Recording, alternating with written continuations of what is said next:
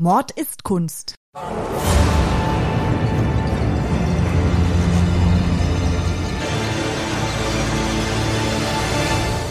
Blutige Morde und grausame Verbrechen. Für immer auf Leinwand gebannt. Kunst ist nicht immer etwas für schwache Nerven. Oft zeigt sie uns die tiefsten Abgründe des menschlichen Wesens. Und genau darüber reden wir in unserem Podcast. Hallo und herzlich willkommen. Wow, Ludwig, heute habe ich ein Bild für dich dabei. Das passt so gut zur Jahreszeit. Ich kann es dir gar nicht sagen, wie gut das passt. Ich bin sehr froh. Ich bin mir gar nicht so richtig sicher, was für eine Jahreszeit gerade ist, weil das Wetter, das ist ausgesprochen wechselhaft, eigentlich untypisch für Februar. Es war jetzt ja vor ein paar Tagen noch Schnee. Gestern war es mega schön mit Sonne. Ja, es ist ein bisschen wie im April, aber eigentlich Ja. erwartet man vom Februar ja schon Kälte und Winter und Schnee. Und vor allem wird es ja auch lustig irgendwann, gell? Dann kommt ja auch meistens dann der Fasching ins Land. Ja, der Äh, ist besonders lustig, den liebe ich ganz ja, besonders. das glaube ich dir gern. Äh, Wenn du jetzt halt ein Kostüm auswählen müsstest, als was würdest du denn gehen? Als was würde ich gehen? Bist du eher so der Kasperl-Typ? Da muss ich mich ja nicht verkleiden. Ja, zu Halloween hatte ich mich einfach komisch so weiß geschminkt mit so schwarzen Augen, aber da habe ich mir jetzt auch nicht so viel Mühe gegeben letztes Jahr. Ich bin überhaupt nicht der große Faschingstyp. Also ohne jetzt irgendjemandem aus Nordrhein-Westfalen auf den Schlips treten zu wollen, aber mir war das schon immer irgendwie zuwider. Es gab so einen Faschingszug früher bei uns in, in Neuötting. Das war ganz lustig, aber da ging es auch nicht ums Verkleiden, sondern da ist man halt hingegangen und hat sich maßlos besoffen und aufgeführt. Deswegen war das lustig.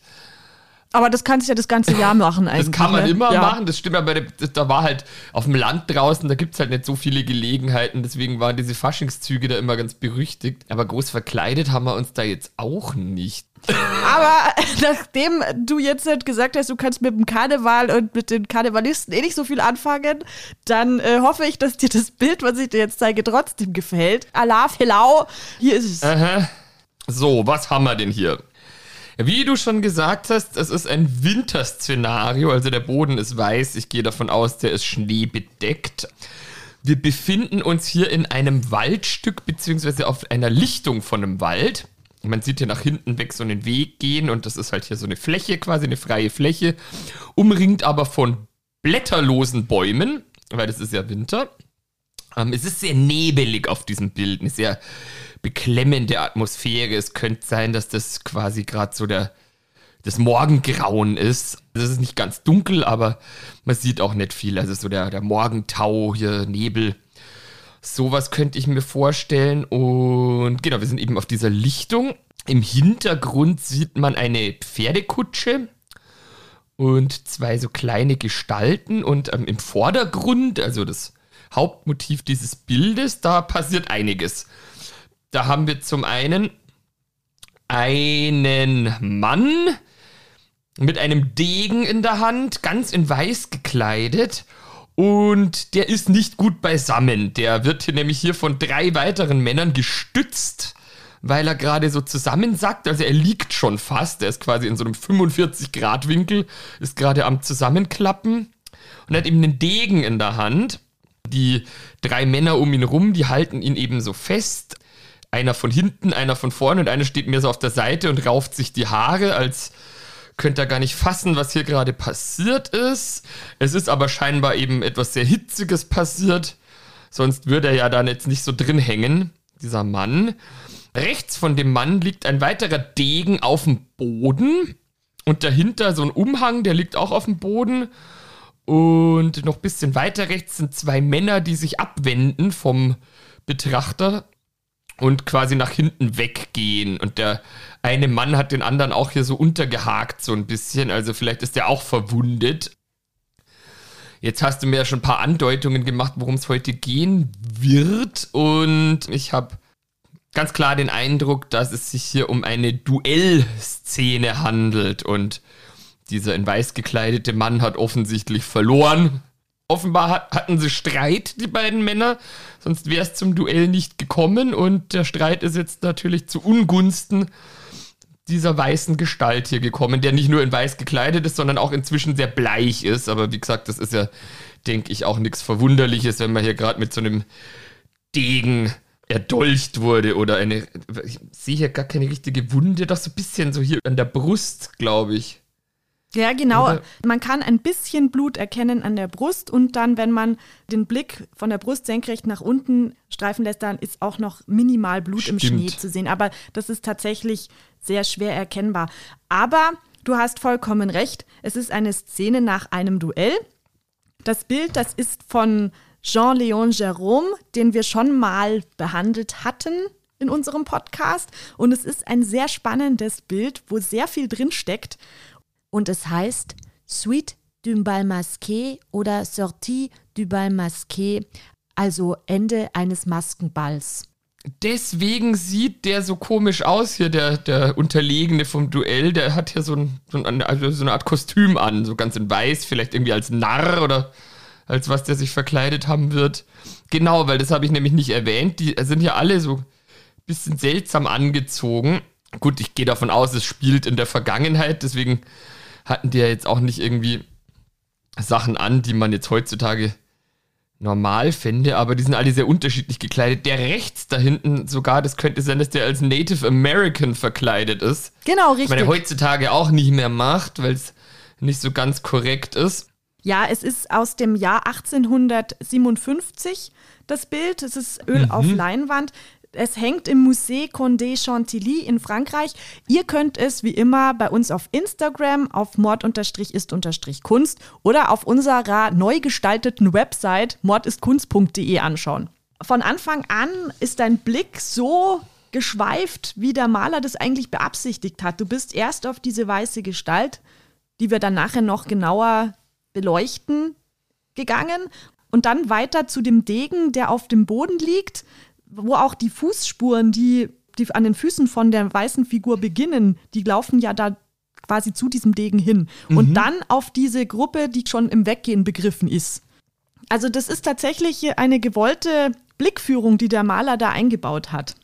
Jetzt hast du ja auch richtig erkannt, dass es sich hier um eine Szene nach einem Duell handelt. Und zwar ist es so, dass natürlich diese weiße Gestalt der Unterlegene ist. Er ist tot und der Sieger des Duells geht mit seinem Sekundanten in Richtung zu den Kutschen. Also da stehen im Hintergrund auch zwei Kutschen, der Sekundant und der als Native American verkleidete Gewinner des Duells geht auf diese Kutsche zu. Den Degen, den hat er auf den Boden geworfen. Also man kann davon ausgehen, dass es ihm leid tut, was er da getan hat. Also er ist jetzt nicht glücklich über seinen Sieg, sondern es ist irgendwie sehr sehr schockierend und auch unangenehm und voller Ekel hat er seinen Degen in den Schnee geworfen und liegen lassen. Diese Gruppe um diesen weißen Clown, die schauen wir uns jetzt mal genauer an. Wir wollen jetzt mal diese Faschingskostüme auch ein bisschen aufdröseln. Also in der Mitte mit dem Degen in der Hand, das ist ein sogenannter Pierrot. Ich weiß nicht, ob dir das was sagt. Ah, ja, ja, ja, ja, ja.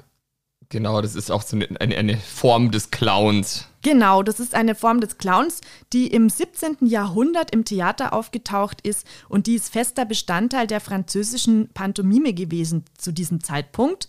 Und den erkennt man eben an seiner weißen Kleidung. Der hat eine weiße Hose an eine Weite und auch ein weißes Hemd, was sehr übergroß geschnitten ist. Und meistens hat er eine schwarze Kappe auf. Unserer hier, der hat jetzt aus bestimmten Gründen eine weiße Kappe auf, das werden wir aber dann auch später noch erklären, warum. Und dieser Pirot, das ist meistens ein trauriger, melancholischer, auch ein bisschen bemitleidenswerter Charakter. Der ist naiv, kann in manchen Stücken auch intrigant bis hin zu bösartig sein und auch ab und an mal spielverderberisch.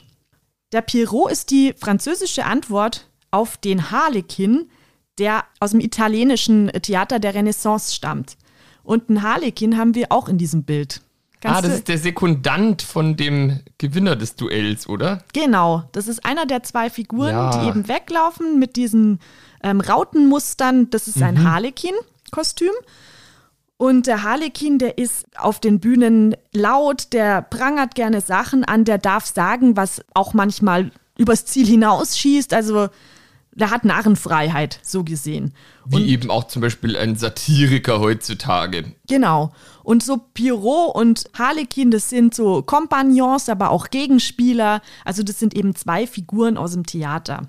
Jetzt haben wir hier den amerikanischen Ureinwohner, man kann sehen, dass der Pirot sehr tapfer gegen diesen als amerikanischen Ureinwohner kostümierten Mann gekämpft hat, denn ein paar der Federn sind hier noch unten im rechten Bildrand im Schnee zu sehen. Ah, der hat ihm da mit seinem Säbel hier so die Federn vom Kopf ge gewedelt quasi. Genau, also er hat sein Fell teuer verkauft, wie es so schön heißt, aber war dann trotzdem der Unterlegene und jetzt geht eben dieser als Native American kostümierte, etwas äh, ja peinlich berührt, ist wahrscheinlich untertrieben von dannen, aber er fühlt sich nicht wohl in seiner Haut mehr. Die Rezensionen der Zeit, die haben dieses Kostüm zum Beispiel auch als der letzte Mohikaner identifiziert oder auch als Osage-Kostüm. Also das ist ein nordamerikanischer Stamm, der wohl bei Saskatchewan angesiedelt war. Aber es ist auf jeden Fall so, dass dieses Native American Kostüm, das war zu dieser Zeit auch sehr beliebt. Auch aufgrund der Literatur zum Beispiel, wie jetzt der letzte Mohikaner etc. Genau, den gab es ja. Der kam in den 1820ern irgendwann, glaube ich, kam das raus, das Buch, und war ja auch dementsprechend erfolgreich. Genau. Weil ich mich nämlich schon gefragt habe, wie kommt man hier, wenn das in Frankreich spielt, irgendwann da hier Genau, Frankreich im 19. Jahrhundert. Jahrhundert. Ähm, wie kommt man da auf einen Native American? Aber das erklärt es natürlich genau, jetzt wo du sagst, gab es ja eben da schon diesen Bestseller. Ja, und das ist halt auch ein Kostüm, das hat halt auch die, die Wildheit entgegen dem geregelten bürgerlichen Leben verkörpert. Also das war damals eben auch so die Auffassung dass man auch Sauvage gesagt hat im Französischen, also wilder, was ja jetzt auch nicht cool ist, wenn man das nee, so einordnet. Das ist cool. Ja, man würde sich jetzt ja auch heutzutage nicht unbedingt mehr als Native American verkleiden. Ich meine, damals haben die natürlich noch kein Bewusstsein für Cultural Appropriation gehabt. Ich meine, da wurden ja auch dann, glaube, zu dem Zeitpunkt noch nicht, aber später dann gerade, als zum Beispiel die Schlacht von Little Big Horn und so vorbei war, da war ja dann auch zum Beispiel Sitting Bull, der wurde ja dann auch in so einer Wildwest-Show, ist der dann rumgefahren und aufgetreten als Indianer. Und ich glaube, in Europa haben die dann auch eben Indianer in Anführungsstrichen dann zum Teil eben vorgeführt auf Jahrmärkten und so, weil das die Leute natürlich spannend fanden, so was Fremdes, Mystisches irgendwie. Genau, als es auch noch die Völkerschauen gab und genau, aber ganze jetzt, Unschöne. Ah, heute würde man das vielleicht nicht mehr unbedingt so, so wählen, so eine Verkleidung. Ich meine, ich selber, ich war auch als Kind Indianer. Das ist noch gar nicht so lang jetzt her. Ich meine, hier vor 30 Jahren vielleicht nicht mal gab es noch nicht dieses Fingerspitzengefühl. Und ich denke auch, dass viele Leute heutzutage das auch immer noch nicht einsehen, dass man das vielleicht nicht tun sollte. Weil ich schon finde, dass es da wirklich berechtigte Einwände gegen sowas gibt. Man blackfaced sich ja auch nicht. Immerhin sind ja die Native Americans jetzt auch wirklich eine unterdrückte Volksgruppe, nun mal wo es vielleicht nicht ganz angebracht ist, eben da Menschen, die einem Völkermord zum Opfer gefallen sind, als Kostümvorlage zu benutzen. Genau, da hast du vollkommen recht. Das war im 19. Jahrhundert noch etwas anders. Also da sind viele Leute als Native American zum Karneval gegangen. Theaterfiguren wie der Harlekin oder der Pierrot sind da ein bisschen unverfänglicher. Wir haben in der Gruppe um den Pierrot noch weitere Kostüme und zwar der Herr, der mit der Hand auf die Wunde des Pierrots drückt und versucht, den Blutfluss zu stoppen oder überhaupt irgendetwas in dieser aussichtslosen Situation zu tun. Da gibt es verschiedene Ansichten, was das für ein Kostüm sein könnte. Die eine ist ein venezianischer Doge, also ein Adliger, ein Fürst aus Venedig. Dieser linke da? Der rote, der mit dem so. roten Cape. Mhm. Es kann auch sein, dass es ein Kostüm ist eines chinesischen Adligen, weil es auch so Stickereien hat, die da vielleicht dafür sprechen. Und ähm, die dritte Variante wäre, dass es ein Zauberer ist. Also ich persönlich, ich sehe es am realistischsten an, dass es ein venezianischer Doge ist, weil auch eben dieser Karneval in Venedig, das war ja ein richtig großes Event und man hat sich da auch gerne als venezianischer Doge im Karneval verkleidet. Oh, Zauberer finde ich auch nicht schlecht. Ja, Zauberer, das, Das kann könnte auch machen. gut sein. Das- Dann der Herr auf der linken Seite, der den Pierrot unter den Armen stützt, mit diesem Kragen drumherum. Da gibt es auch verschiedene Meinungen. Die einen sagen, es wäre ein Duc de Guise. Ein, Ein was? ein Duc de Guise, also die Guise, die sind ein französisches Adelsgeschlecht. Das sind sehr mächtige Herzöge gewesen und die haben unter anderem auch mit Maria Stuart von Schottland zu tun. Ihre Mutter war nämlich eine de Guise. Also Ah. die hatten schon sehr viel Einfluss. Eine Professorin aus Massachusetts hat sich mit Jean-Léon Gérôme beschäftigt, insbesondere auch mit dem Bild Sortir d'un bal masqué. Und zwar heißt sie Guri Chekmek und die hat eine ganz tolle wissenschaftliche Abhandlung eben über dieses Bild geschrieben. Und sie hat diesen Herrn da mit, der, mit dem weißen Kragen als Crispin herauskristallisiert. Und Crispin ist auch eine Figur aus dem italienischen Theater da gibt es auch ein Foto dazu und der sieht tatsächlich genauso aus. Also der hat genau dieselben Sachen an. Deswegen gehe ich auch davon aus, dass es ein Crispin ist und eben kein Duc de Guise. Obwohl der Bezug zu den Duc de Guise auf andere Weise geschaffen wird. Und zwar hat dieser Crispin einen Harnisch an. Den sieht man so ein bisschen über der Schulter von dem Pierrot durchblitzen. Und dieser Harnisch und die Kleidung, die er trägt, die verweisen wiederum auf Bilder, in denen Duc de Guise auch drauf ist. Und zwar zum Beispiel die Ermordung des Duc de Guise von ähm, Paul de la Roche. Und ein weiteres Bild gibt es, das heißt, Henry III. trifft den Duc de Guise von Pierre Charles. Und da ist eben auch so eine Figur im Gefolge vom Duc de Guise, der ähnlich gekleidet ist. Also diese Referenz, die ist auch bestimmt nicht zufällig. Dieser Typ dann im Hintergrund noch, hinter dem Pierrot, der sich so ungläubig an den Kopf greift, so Gott, was ist jetzt passiert? Der hat einen schwarzen Umhang an. Und zwar war das auch ein beliebtes Faschingskostüm. Der Umhang wird nämlich Domino genannt. Und das war in der Renaissance etwas, das hatten die Geistlichen an, weil der Umhang aber so schwarz ist und so dunkel, hat man den dann auch gerne mal angehabt, wenn man zum Beispiel zu einer verbotenen Affäre geeilt ist oder sowas nachts. Ja, oder Ja. überhaupt halt nachts nicht erkannt werden wollte, denke ich mal. Genau, dann hat man sich quasi mit diesem Umhang ins Dunkel verstecken können. Und dieser Domino war eben ein sehr beliebtes Karnevalskostüm im 19. Jahrhundert. Ja, heutzutage würde man da als Ninja gehen. Ja, zum Wenn man hier Beispiel. dieser Typ, der durch die Nacht lautlos schleicht, sein möchte. Ja, Da hat man dann auch noch einen Wurfstern dabei als Accessoire und sowas. Das passt eigentlich auch ganz gut zu uns. Hier. Ninja war ich auch mal Echt? tatsächlich als Kind. Ja. Ich war nur mal Kleopatra. Das Dabei heißt du Ninja. Ja, das stimmt, aber Ninja, da hatte ich damals nur nicht so viel damit zu schaffen als Kind. Eher jetzt, jetzt lerne ich Karate. Jetzt lernst du Karate, ich wollte es gerade sagen, ja. Das weißt, was du dieses Jahr hier. ah, als Karateka gehe ich. Das ist gut. Nein, als Ninja. Wir werden sehen. Es wird, eine, Über es wird eine Überraschung sein, als was ich gehe, diesen Fasching. Ich gehe, glaube ich, als nix, ganz ehrlich. Das ist auch immer schön. Ja, ist das, aber ich, wobei ich, ich muss ja tatsächlich im Kindergarten, also wir haben eine Faschingsfeier in unserer Gruppe, ist ja wegen Corona sind die Gruppen geschlossen, aber wir machen auf jeden Fall zu Fasching was. Ich sehe mich schon, mich verkleiden müssen tatsächlich. Ja, da kann ich dir empfehlen, geh als Harlekin oder Pierrot. Ich glaube, ich gehe als, als Matrose oder Kapitän, weil ich habe eh so eine Kapitänsmütze und die muss ich im Kindergarten sowieso aufhaben manchmal, weil es da gerade so einen Piratentrend gibt und ich habe halt aus dem Urlaub so eine Kapitänsmütze und die habe ich mir da neulich mal aufgesetzt und dann mit den Kindern hier Seefahrt gespielt. Aber das geht gut. Der Jeans, ein Ringelhemd und die Mütze und fertig bist. Ja, genau, irgendwie so ga- ganz unkompliziert. Genau, pass bloß auf, dass du nicht dann in so eine Situation kommst, wie hier unser lustiger Maskenball.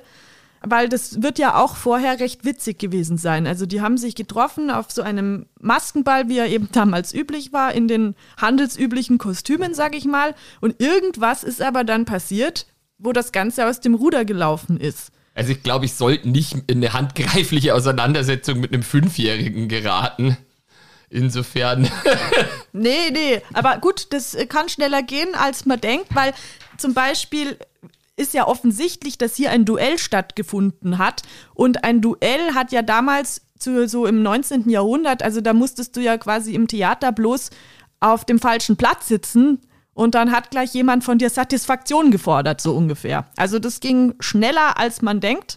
Ja, heutzutage doch auch, wie gesagt. Also denk mal an solche Veranstaltungen, Faschingszüge, auch Oktoberfest. Überall, wo Alkohol fließt, reißen den Leuten die Geduldsfäden schnell. Oder Leute lassen sich überhaupt generell schnell provozieren, gerade auf so Massenveranstaltungen. Ja, das wird hier genauso gewesen sein. Also die Protagonisten auf diesem Bild, die sind hundertprozentig auch alkoholisiert gewesen, bevor sie da mit ihren Kutschen in diesen Park gefahren sind, der vielleicht der Bois de Boulogne in äh, Paris ist, wo das stattgefunden hat und haben sich dann mit diesen Degen duelliert, bis einer tot war. Ja, was mich jetzt interessieren wird zu diesem Bild, ist das eine reale Begebenheit, die hier dargestellt wird, oder ist das einfach eine fiktive Auseinandersetzung von fiktiven verkleideten Charakteren nach irgendeiner fiktiven Faschingsveranstaltung. Ich gebe die Frage zurück. Was denkst du? Naja, ich meine, es sieht durchaus aus, als hätte das passiert sein können. Ich meine, es gab Duelle, es gab diese Faschingsbälle. Und ich denke ja auch als Künstler, wenn du so ein Bild malst, natürlich haben Maler in aller Regel viel Fantasie, aber ich denke schon, dass der Schöpfer dieses Gemäldes sich halt wahrscheinlich von irgendwas auch hat inspirieren lassen, was zeitgenössisch vorgefallen ist. Also könnte ich mir schon gut vorstellen, dass es sich hier um eine tatsächliche Begebenheit handelt und bin schon gespannt, falls dem so ist, was du mir dazu sagen kannst. Ja, also du hast auf jeden Fall recht. Es ist eine Situation, die definitiv in die Zeit vom 19. Jahrhundert passt. Jetzt habe ich dir als Hausaufgabe aufgegeben, dass du dich mit dem Duell etwas beschäftigen sollst. Ja. Hast du da etwas herausgefunden, wie denn so das Prozedere so eines Duells abläuft? Ja, natürlich habe ich mich da damit befasst.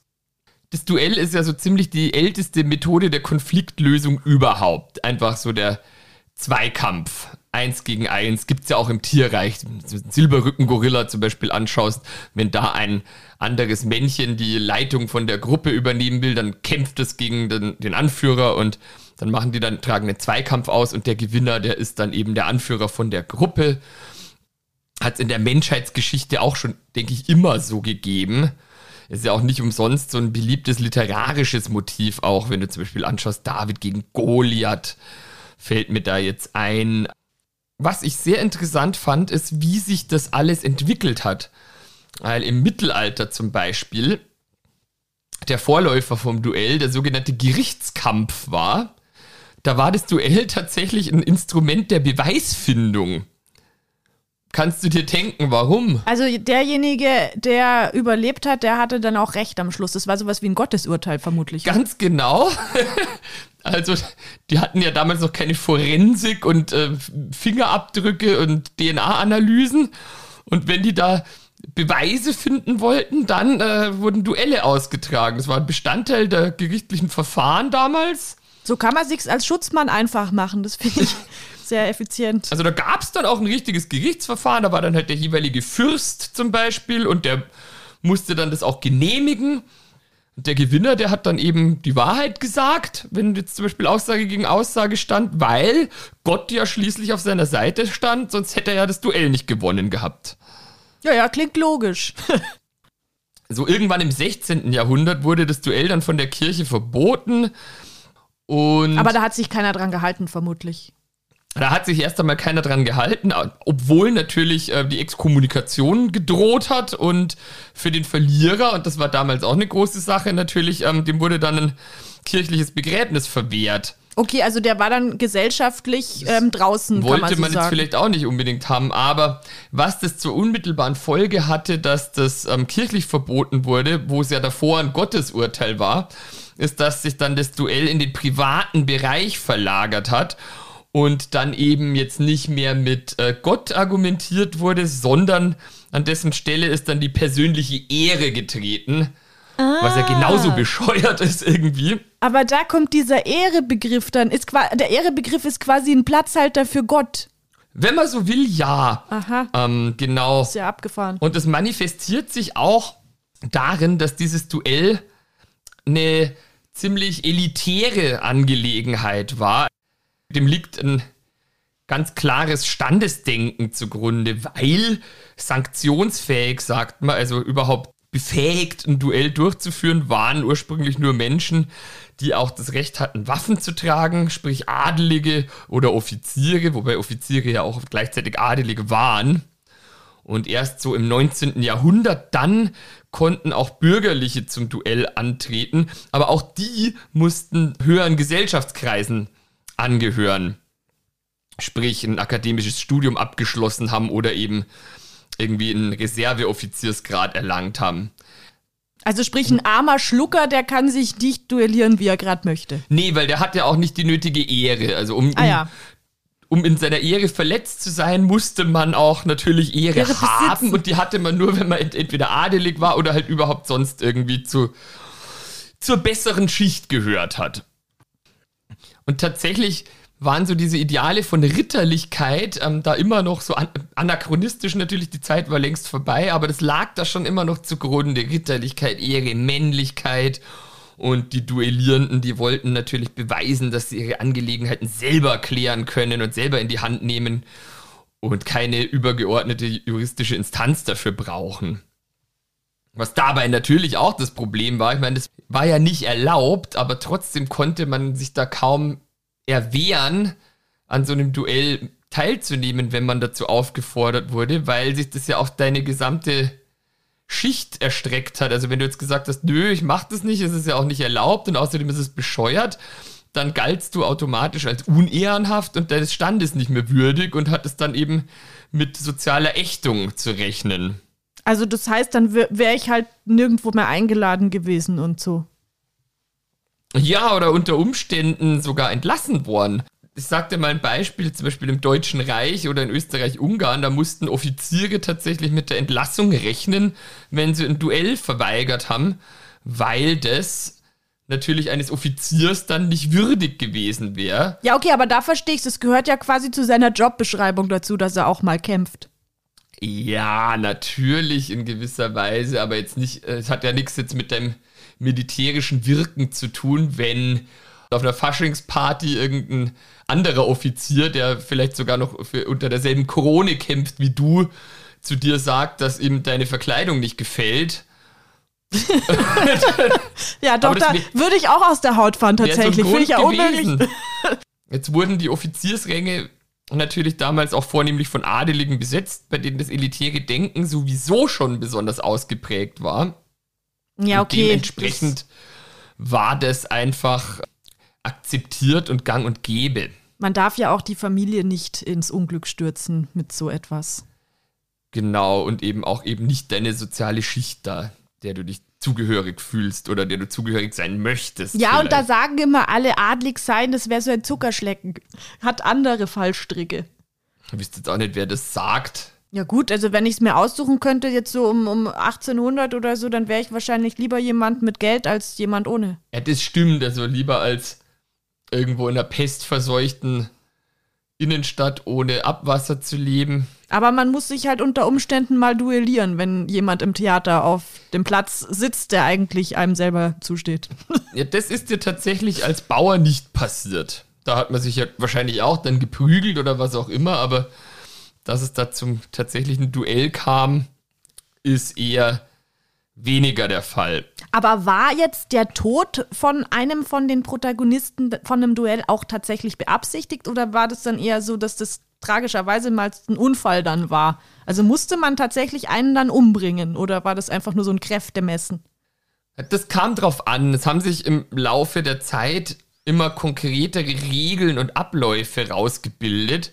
Ich meine, wie gesagt, das war, war eine ganz äh, hochtrabende Angelegenheit, die viel mit Ehre und Stand zu tun hat. Und dementsprechend wurden da auch Rituale und Abläufe festgelegt, damit es dann auch wirklich so einen zeremoniellen Charakter bekam. Aber alles abseits so des Gesetzes. Also das war jetzt nichts, was offiziell gestattet wär, gewesen wäre.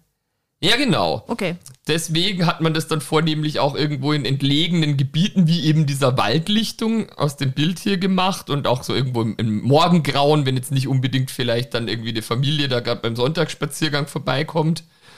Und man wollte ja da auch unter sich sein. Wie gesagt, das war obere Gesellschaftsschicht und schon so ein bisschen auch abgrenzen gegenüber dem Bürgertum. Also das hat man jetzt nicht auf dem Marktplatz gemacht, sodass jeder zugeschaut hätte. Diese Abläufe und Regeln, die konnten sich mitunter regional ein bisschen unterscheiden, waren aber im Prinzip immer recht ähnlich. Zum Teil wurden die auch tatsächlich schriftlich festgehalten. Im Großen und Ganzen lief das aber immer nach dem folgenden Muster ab. Irgendjemand hat sich beleidigt gefühlt, also in seiner Ehre gekränkt und der hat dann einen sogenannten Kartellträger entsandt.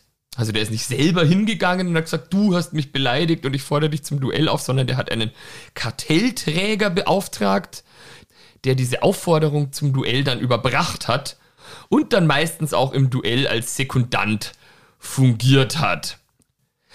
Der Kontrahent, der musste dann in der Regel binnen 24 Stunden dem Duell einwilligen, beziehungsweise mit dem Sekundanten von dem Beleidigten verhandeln, ob und wie der Streit vielleicht auch friedlich beigelegt werden könnte. Also das gab es dann schon auch, dass man sich dann vielleicht nochmal überlegt hat, braucht es das jetzt wirklich?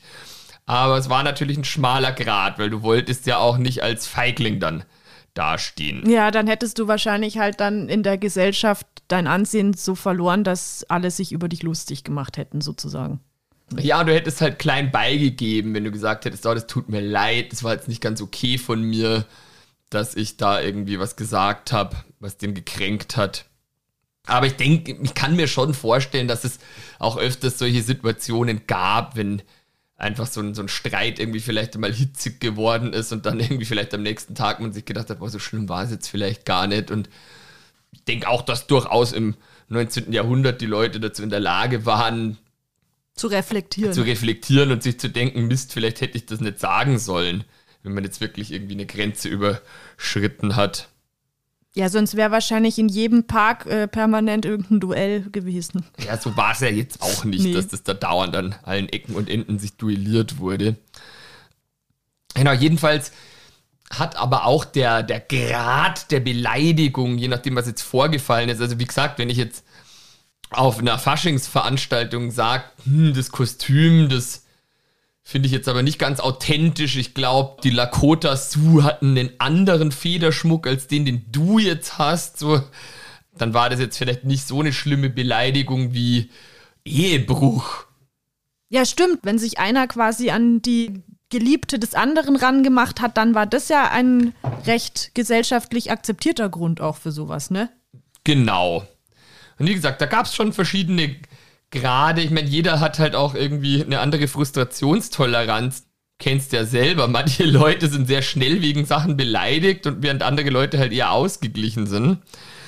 Aber ja, aber eben, wenn du dann halt auch noch planst, so, so ein Duell, das ist ja, das, da vergehen ja dann auch wahrscheinlich ein paar Tage. Also zumindest 24 Stunden vergehen ja. Und dass man dann immer noch so erbost ist, dass man nicht runterkommt. Ja, da gab es dann aber auch kein Zurück mehr. Ich meine, wenn du dich einmal so aufgeregt hast, ich will jetzt das Duell und schickst dann da deinen Kartellträger hin und dann sagt der andere, boah, das lasse ich mir überhaupt nicht gefallen, ich willig ein zu dem Duell und dir zeige ich's. Dann konnte man da schlecht zurücktreten davon, was man aber allerdings schon machen konnte, und das lag wieder bei dem Beleidigten, ist jetzt so gewisse Modalitäten bestimmen.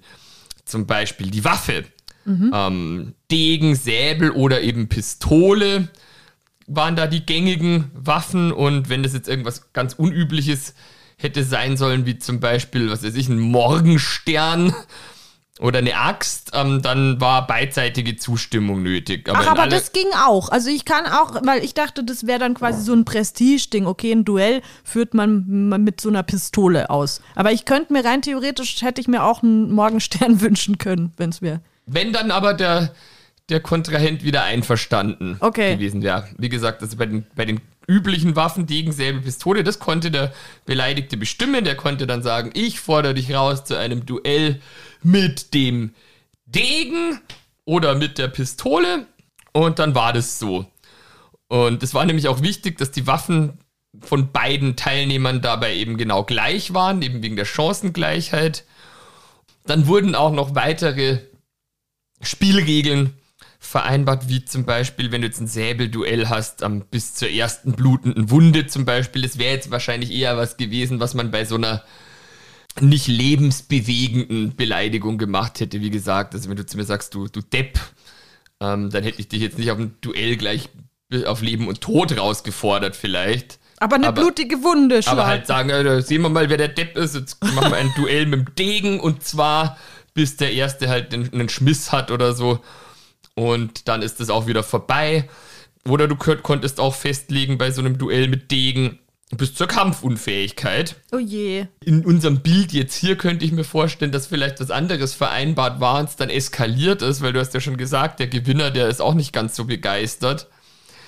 Vielleicht ist es dann eben halt einfach auch ein bisschen aus den Fugen geraten. Ja, stimmt. Vielleicht wollte der nur diese Wunde, also diesen Kratzer und dann war es auf einmal zu spät. Was es auch noch gab bei Pistolenduellen zum Beispiel, da wurde dann auch vereinbart, wie oft jeder schießen darf. Es gab da zum Beispiel auch ein ganz bekanntes Duell. Und zwar war da Otto von Bismarck, der spätere Reichskanzler, und ein gewisser Georg von Finke 1852. Die waren im preußischen Landtag irgendwie halt in unterschiedlichen politischen Lagern und mochten sich nicht so gern. Und der von Finke, der war wohl etwas eloquenter und redegewandter als der Bismarck und hat den da immer so ein bisschen brüskiert und bessere Argumente geliefert. Und jedenfalls haben die sich dann so in die Wolle gekriegt, dass dann auch ein Duell vereinbart wurde. Und da war ein Schuss ausgemacht. Die haben dann beide daneben geschossen haben sich die Hand gegeben und dann war wieder alles gut. Ach so, ja, das, wenn das auch geht, das ist ja irgendwie, da kann jeder quasi seine Ehre behalten, aber genau. jeder weiß, das passt. Darauf schon. wollte ich hinaus, dass wenn das jetzt irgendwie so eine blöde Situation war, dass man dann halt auch unter Umständen gesagt hat, es geht mehr um diesen zeremoniellen Charakter, dass man sich traut, sich da hinzustellen mit der Waffe aber jetzt, ich weiß gar nicht, ob in dem Fall nicht die vielleicht sogar tatsächlich doch gezielt haben und halt einfach aus Versehen daneben geschossen haben. Aber das hat eben in der Regel schon gereicht, dass sich da zwei hinstellen und eben bereit sind, ihre Ehre zu verteidigen. Und wie das dann ausging, war dann wurscht letztlich. Unglaublich, was man da für ein Brimborium veranstalten muss, anstatt dass man sich halt einfach die Hand gibt. Aber okay, es ist ein Lernprozess gewesen, offenbar. Es ähm, ist schon irgendwie im Menschen verankert, einfach diese, leider. diese Art der Problembewältigung. Aber es ist ja auch nicht umsonst der, der Begriff Duell. Es wird ja auch benutzt, um zum Beispiel jetzt ein, ein, ein Wortgefecht. Wortgefecht zu beschreiben. Oder TV-Duell zum Beispiel bei der Bundestagswahl ja. gibt es das ja.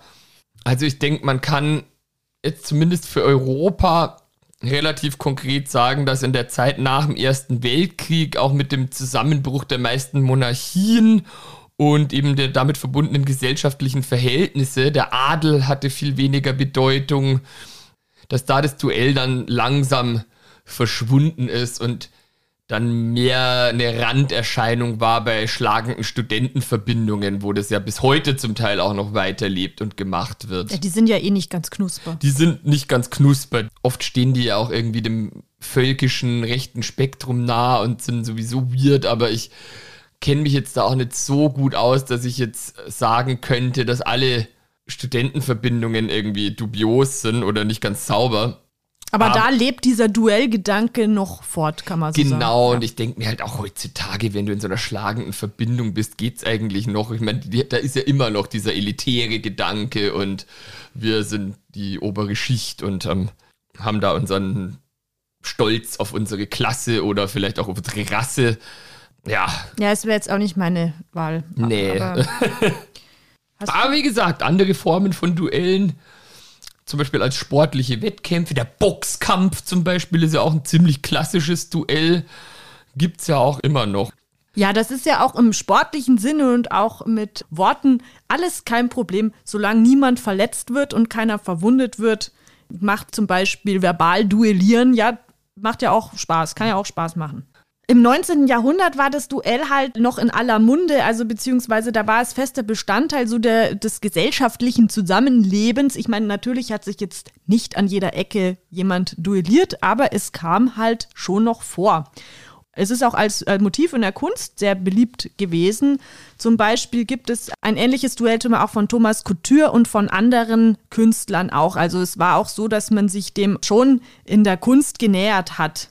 Jean-Léon Jerome hat sein Bild 1857 im Salon de Paris ausgestellt. Wir haben ja schon mal in einer anderen Folge über den Salon de Paris geredet. Das war quasi die Ausstellung für den europäischen Künstler, wo er hin musste, um auch mit seiner Kunst Geld zu verdienen.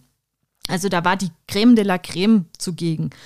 Und das Bild hat über Nacht wie eine Bombe eingeschlagen. Also das war so beliebt von Anfang an beim Publikum, dass es richtig steil durch die Decke ging.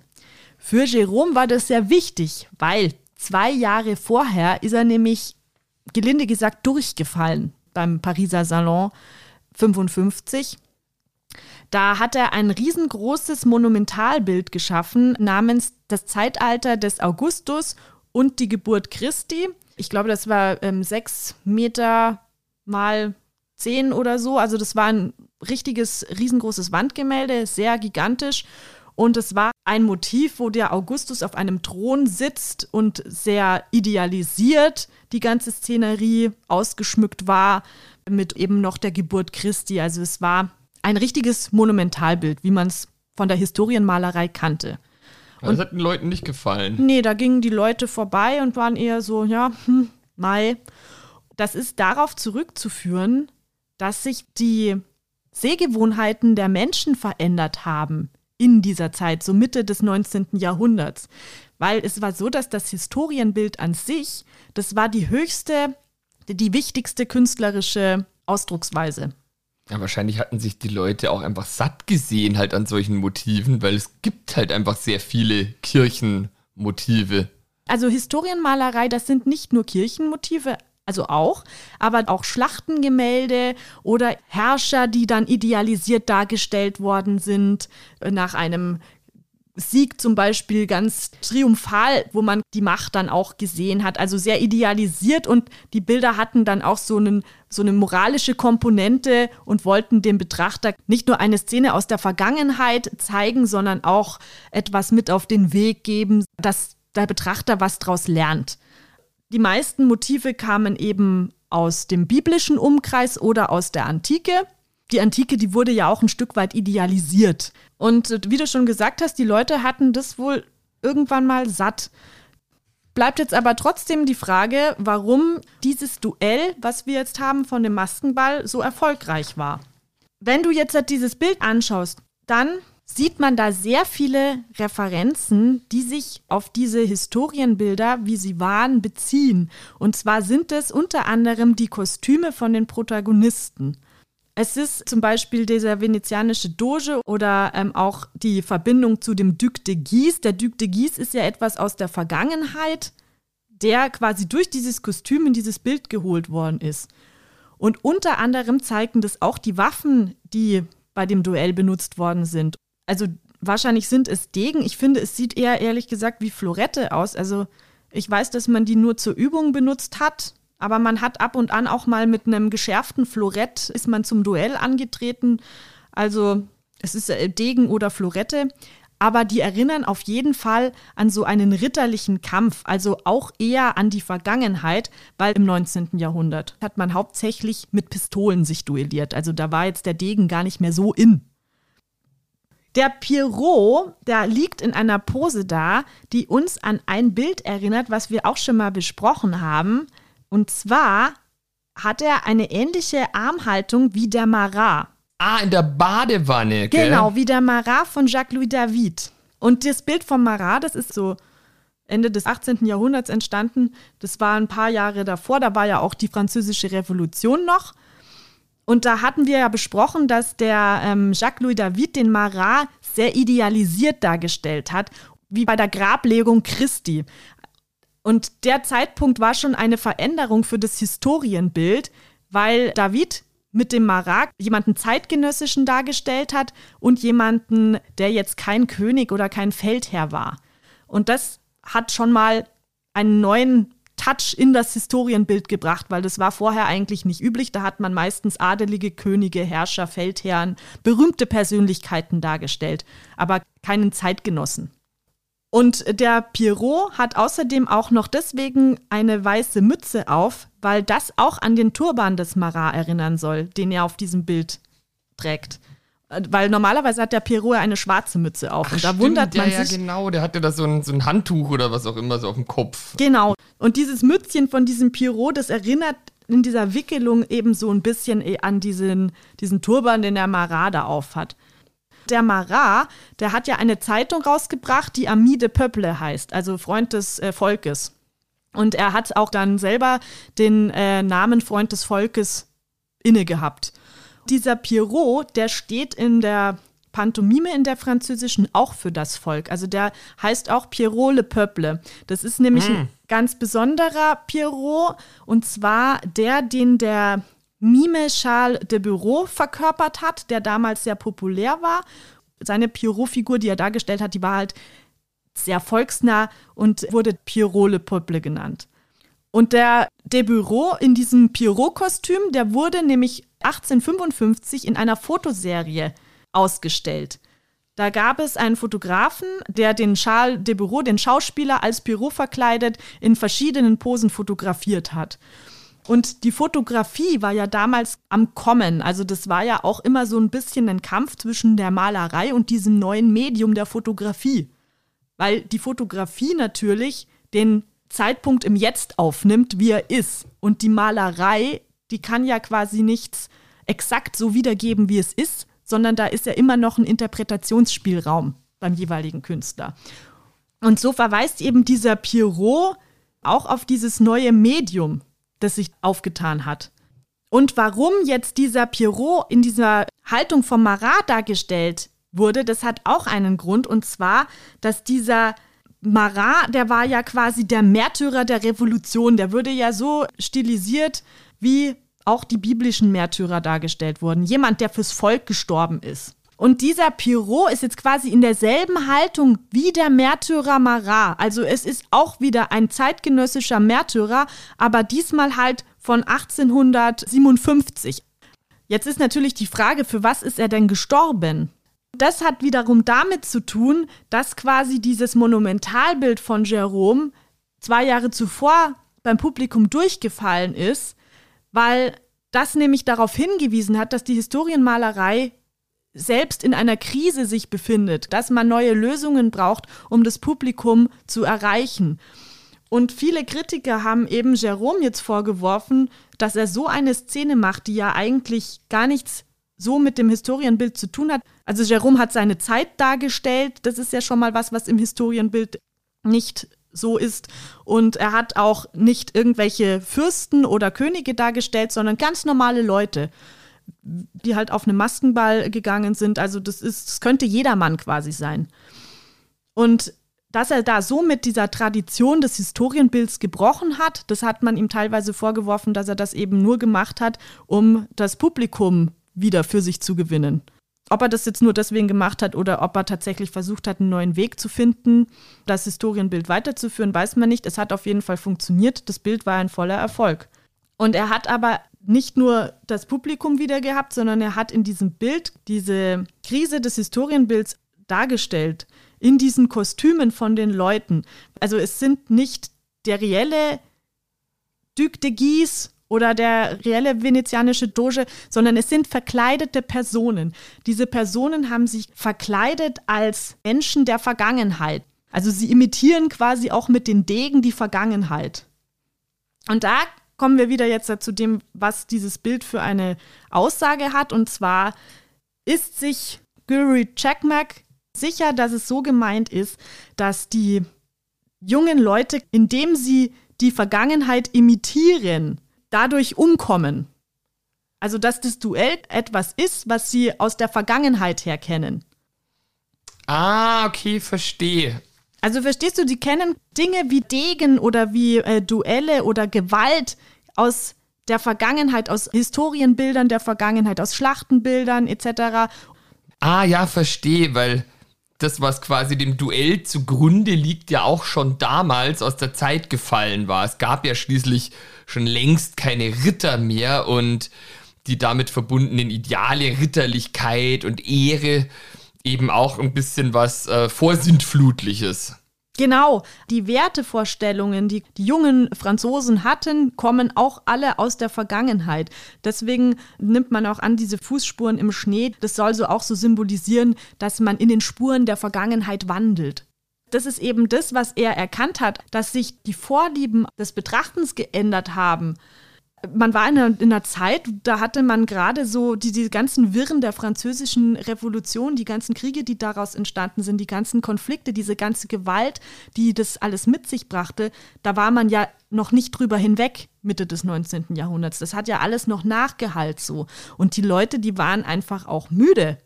Die haben das nicht mehr geglaubt, so diese Verherrlichung von Feldherren und die Glorifizierung von Schlachten und sowas. Das, das wollte keiner mehr sehen. Es war ja auch die französische Revolution vorbei schon, genau. die ja da ganz viel beigetragen hat dazu.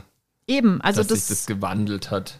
Das war einfach eine neue Ära, die auch den Adel geschwächt hat. Das Bürgertum, das ist äh, größer geworden. Das ist auch noch ein Grund, warum auch die Bildformate sich verkleinert haben. Also dieses Bild Sortie d'un Bal Masqué, das ist nur 50 mal 72 Zentimeter groß. Das ist nicht groß. Das ist überhaupt nicht groß. Und das im Vergleich zu diesem riesengroßen, äh, 10 Meter breiten Monumentalbild, was er eben davor ausgestellt hatte. Das hat den Grund, dass die Formate kleiner sein mussten, weil die Adeligen waren vorher die Käuferschicht und die hatten ihre riesengroßen Herrenhäuser, wo sie sich halt dann auch diese zwei Meter mal vier Meter Schinken haben reinhängen können. Das Bürgertum hingegen, das hat nicht mehr so groß gewohnt. Die waren aber eine wichtige Käuferschicht Mitte des 19. Jahrhunderts. Also die sind quasi für die Künstler immer wichtiger geworden und so hat man sich auch mit den Formaten angepasst. Auch diese Darstellung von diesen Theaterfiguren in diesem Bild von Jerome, das war auch nicht für jeden toll. Das, also manche Kritiker, die fanden das zu Shakespearehaft, die fanden eine komische Komponente, die dadurch quasi in dieses Duell hineingetragen worden ist und fanden das fehl am Platz. Was auch stimmt. Also ich meine, es ist irgendwie schon ein bisschen auf den ersten Blick komisch, wegen diesem Clownskostüm, das muss man jetzt auch sagen. Und auch mit diesem Karnevalesken. Aber es gab eben auch viele, die die Zugehörigkeit zur Genremalerei gut fanden, also zur Alltagsszene. Das wurde auch gefeiert und das war auch das, was das Publikum wollte die Quintessenz ist einfach, dass dieses Werk von äh, Jean-Léon Gérôme, das ist extremst wichtig für die Veränderung, die sich da in der Malerei zugetragen hat. Die Veränderung, die sich im Genre des Historienbildes entwickelt hat. Also weg von diesen pompösen, glorifizierten Szenen hin zur Genremalerei die damals eher so behandelt worden ist als ähm, niedere Kunst, sage ich jetzt mal. Also das war einfach nicht so angesehen wie Historienbilder oder Porträts von adeligen Personen, was klar war, weil wenn du die adelige Käuferschicht hast, die sehen natürlich sich lieber als jetzt die Bäuerin auf dem Feld. Oder den erdolchten Clown. Genau. Zugleich ist ihm mit diesem Gemälde etwas gelungen, wo er so ein bisschen die Fotografie ausgespielt hat, weil ähm, die Fotografie bildet ja immer das Reale ab. Und es war damals undenkbar, dass der Pierrot irgendwann verschwindet oder dass er sogar sterben kann. Der Pierrot war eine Figur, die, die lebt ewig. Ich weiß nicht, was haben wir denn hier für ein Pendant? Pumuckel zum Beispiel. Es war sowas wie ein Pumuckel. Pumuckel stirbt nicht, das ist ganz klar. Und er hat es geschafft, in seinem Gemälde den Pierrot sterben zu lassen. Also das hat er auch nochmal gezeigt, was die Kraft eigentlich eines Gemäldes ist im Gegensatz zur Fotografie. Und so ist klar, dass es keine Szene hier ist, die real passiert ist, sondern dass es symbolischen Charakter hat. Also es ist tatsächlich eine Szene, die sich so zugetragen haben könnte, weil es solche Situationen einfach gab. Und deswegen kam es wahrscheinlich auch so gut beim Publikum an.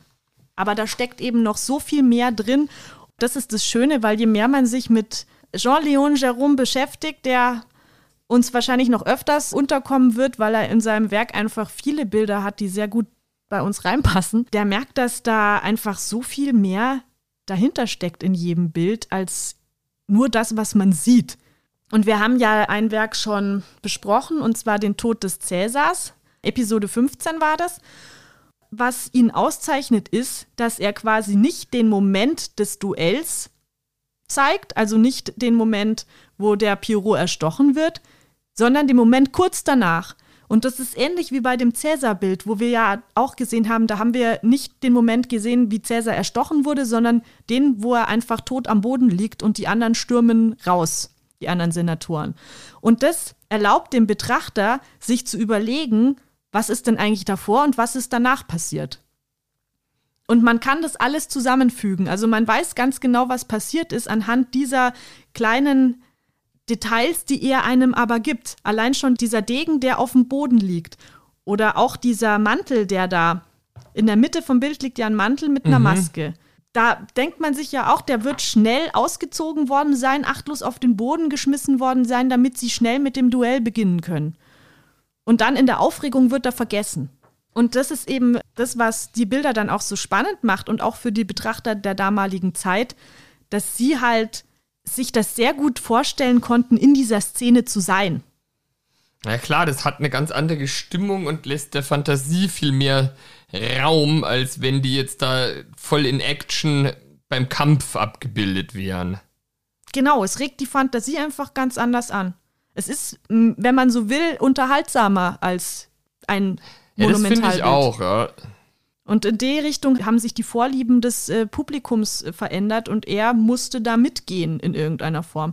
Er, er, war jetzt auch nicht der Erste, also er hat bei Paul de la Roche gelernt und Paul de la Roche hat das schon vorher gemacht, dass er nicht den direkten Moment des Tötens, sondern eben den Moment kurz danach gezeigt hat. Aber Jerome hat das eben weitergeführt und auch mit Erfolg, wie man sieht. Und so rückte generell auch natürlich in Literatur und in Kunst und in der Lyrik, also man kennt es ja immer, dass das sich alles so befruchtet und man merkt einfach, dass der Alltagsmensch jetzt mehr in den Fokus rückte im 19. Jahrhundert. Ich finde ja, das Bemerkenswerteste an dem Bild ist, dass es vom Motiv her jetzt nicht wirklich was an Aktualität eingebüßt hat. Natürlich gibt es keine Duelle mehr, aber wie vorher schon gesagt, es gibt nach wie vor physische Auseinandersetzungen. Und wenn ich mir das jetzt hier so anschaue und mir eben, wie du schon gesagt hast, vorstelle, was ist vorher passiert, dann so im Kopf habe, ja, eine, einfach eine, eine Party, eine eigentlich lustige Veranstaltung, die durch irgendeinen blöden Streit oder zu viel Alkohol völlig aus dem Ruder gelaufen ist.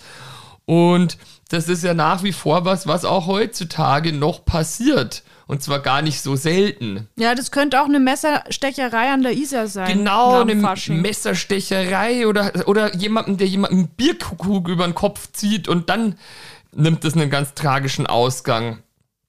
Die Interpretationsmöglichkeiten, die sind vollkommen frei, weil Jean-Léon Jérôme selber, der hat sich eigentlich zu seinen Werken kaum geäußert. Also was jetzt hundertprozentig seine Intention da gewesen ist, das weiß man nicht. Das, was man jetzt halt weiß, das äh, sind alles Forscher gewesen, die das durch das Lesen von Rezensionen und von den Kritiken so herausgefiltert haben.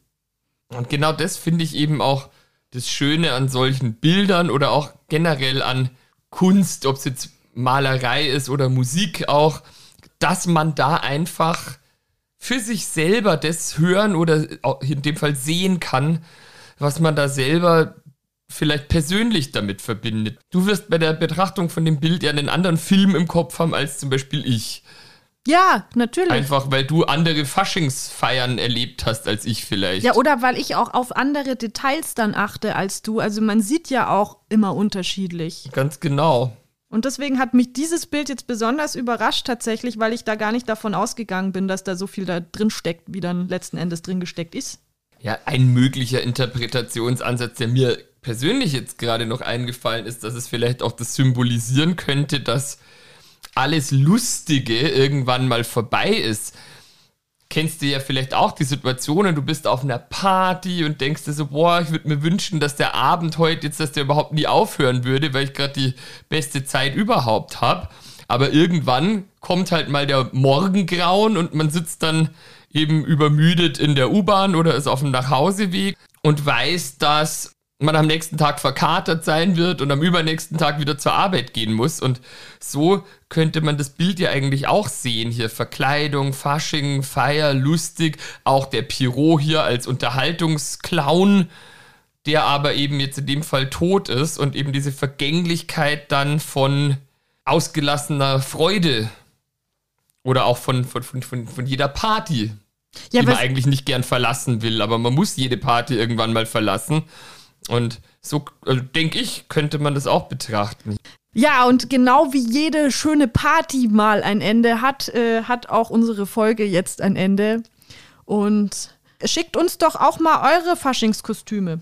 Das würde uns freuen. So eure Ideen, als was geht denn ihr zum Karneval, Schrägstrich Fasching? Ja, falls ich mich tatsächlich verkleiden muss im Kindergarten, werde ich auch schauen, dass ich ein Foto von mir mache. Dann wünsche ich euch was, einen schönen Fasching und einen friedlichen Fasching vor allem. Ja, genau, geratet nicht in Schlägereien. Ja, das gilt übrigens auch fürs ganze Jahr. Also macht's es gut, bis zum nächsten Mal. Habe die Ehre. Tschüss.